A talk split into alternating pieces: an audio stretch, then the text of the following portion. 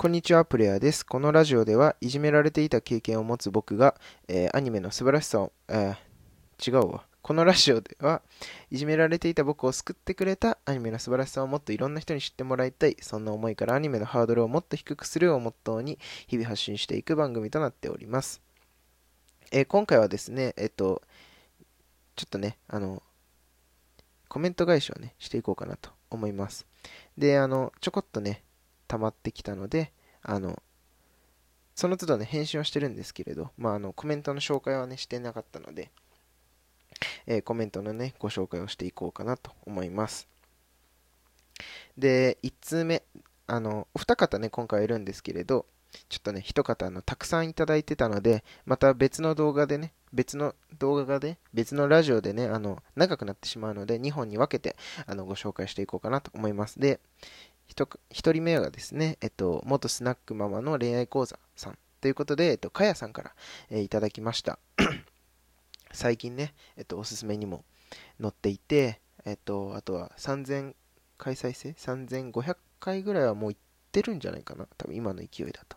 うん、ぐらいいってる、あの、かやさんからね、あの、ありがたいコメントをいただきましたので、えーご紹介させてもらえればなと思います。はい。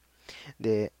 読みますね、コメント。えっと、説明がうまくてとても気になります。ちょっと時間が取れたら見てみたいと思いました。これからも期待しています。ということで、えーこれはあれですね、えっと、バイオレット・エヴァーガーデンの回ですね。えっと、バイオレット・エヴァーガーデンっていうのは、えっと、まあ、手紙をね、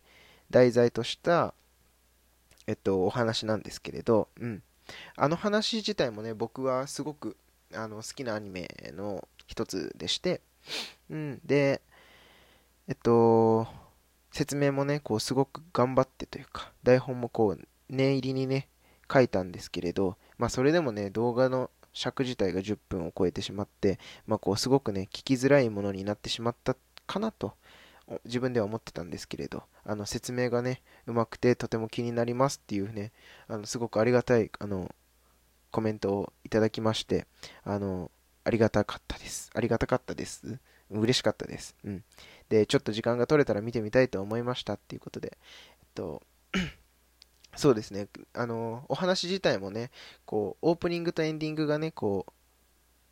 少なかったり、オープニング、エンディングが入ってないところ、入ってないお話とかもあるので、あの、お話自体がすごく長いんですけれど、あの、お時間がね、取れる際には、あの、ぜひ見てもらって、今、映画もやってますのでね、あの、まあ、全部見れて、あの、映画までね、あの、お時間がね、よろしいようでしたら、あの、ぜひ見ていただけると、あの、より楽しめるかと思います。はい。えーっと、あとですね、かやさんは今、あの、企画をやっておられまして、えー木曜日かな？木曜日まで、だから今日かな？